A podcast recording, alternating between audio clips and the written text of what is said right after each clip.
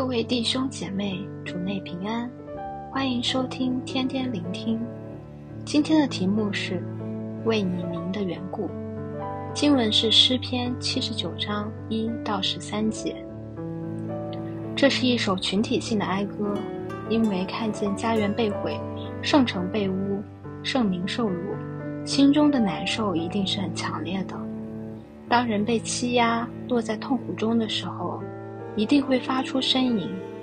属神的人在这时候定会把他的遭遇告诉神，把他心里的话向神全部倾吐。诗人在这七十九篇的首四节一开始，就好像一个小朋友被哥哥很暴力地撞倒到地上，弟弟的头撞到地上的一个大石头时，头就流了很多血，喊着向爸妈诉苦说。我的头流了很多血，现在很痛呀！你不来看我吗？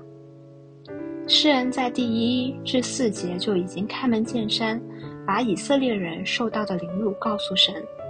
他们被外邦人入侵，圣殿被侮辱，耶路撒冷变成荒场，人被杀，尸首无人埋葬。原本是一个强大的国家，沦落到这个地步，成为别人的笑谈。诗人一五一十地向神倾诉，没有隐藏。今天我们也可以将我们心里的难过、我们的屈辱、我们的不平，一一的告诉神，一一的向他陈明。我们可以向神诉苦。诗人在第五至八节就觉得他们受的这些痛苦，是神向他们发怒的结果。他想到的是人得罪了神，这也是人的常情。一遇到灾难，就常想到是人犯了罪。本来耶路撒冷城稳如泰山，神的眼也常看顾。现在竟落到这个地步，的确值得检讨。而事实上，神也曾不断地警告：如果以色列人不遵守神的话去行恶，会把他们交给敌人。目前的境况如此，很可能是神在发怒。今天从这段经文来看。我们就必须时时检讨好自己的行为及信仰，免得我们犯了罪也不自知。当我们屡遭患难不顺时，却也是个警讯。在这件事上，神要我学习什么？若真是神的管教，就快快悔改。第八节，诗人即时向神认罪，希望神息怒，收回他的怒气。讲到：求你不要纪念我们先祖的罪孽，向我们追讨。愿你的慈悲快迎着我们，因为我们落到极卑微的地步。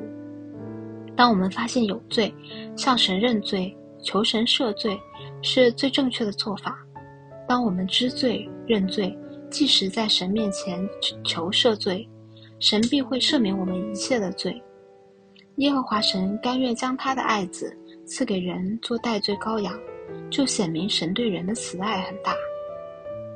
当人落在痛苦中的时候，人真实的人性就会显露出来，善良或者凶恶的都曾表露无遗，这就是人。诗人都有这种做法。我们再看看第六七节，大家便会认同我这个说法。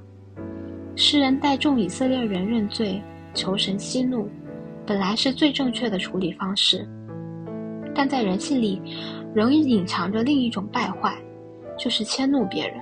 希望神转移他的怒气去惩罚别人。经文讲到：“愿你将你的愤怒倒在那不认识你的外邦和那不求告你名的国度，因为他们吞了雅各，把他的住处变为荒场。”真正的检讨好是自己事，不必将别人拉进来，更不把责任推到别人身上，向神坦诚认罪就好。至于别人，神自有公平的处理。只有神先能定人的罪，千万不要做别人的审判官，因为这不是人拥有的权柄。这种权柄始终由始至终都只在神的手里。诗人最终都做了一件正确的事，就是转向神求救，不再转移焦点。第九节，诗人说：“拯救我们的神啊，求你因你名的荣耀帮助我们，为你名的缘故搭救我们。”赦免我们的罪，诗人求神拯救他们，是因为神自己的名的缘故。他的名本是极荣耀的，现在属他的人受尽凌辱，岂不有损他的名？他的殿、他的城和他的子民被敌人损毁，他也必被人讥笑，敌人也必骄傲地以为神已不在。第十节讲到诗人希望神不要让他的名受亏损，故求神施行拯救。这有点像摩西在神面前为百姓代求。倘若今天神杀了这些抱怨的百姓，一定让周围的列邦议论神没有能力领百姓入迦南。百姓落在痛苦之中，他们被敌人欺压得太苦了，他们的性命危殆，奄奄一息。他求神可怜百姓这种苦况，快快地用他的大能拯救，不然他们真的会灭亡。诗人的心就像一个痛苦中人的心声，诗人求神向敌人加以报应，严严地对付他们。这种好像不属灵，不是神子民应有的态度，也是人之常情，是受压者的心声。把内心的感受向神倾吐是可理解的，也是值得同情的。当人落到这种痛不欲生的境地时，这种心情是自然的反应。你我也可能会这样吗？就像十二节所说的：“主啊，愿你将我们邻邦所羞辱你的羞辱，加七倍归到他们身上。”当人被神从敌人的欺压中救出来，他们会重新回到神的草场，被照顾、被牧养，很安全。他们必衷心的感谢、赞美神。他们会常为神做见证，为这缘故，诗人求神快快拯救他们，使他们可以早日欢欣歌唱。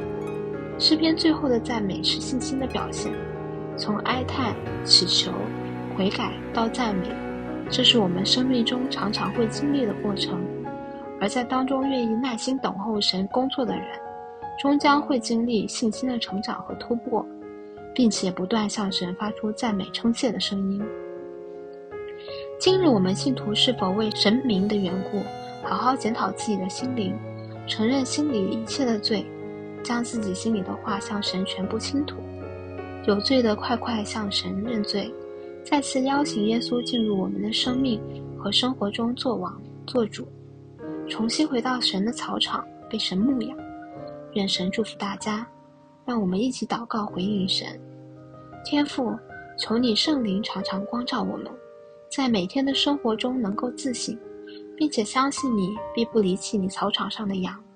求你为你名的缘故搭救我们，叫我们在患难中更加倚靠着你来过每一天。奉主耶稣基督的名，阿门。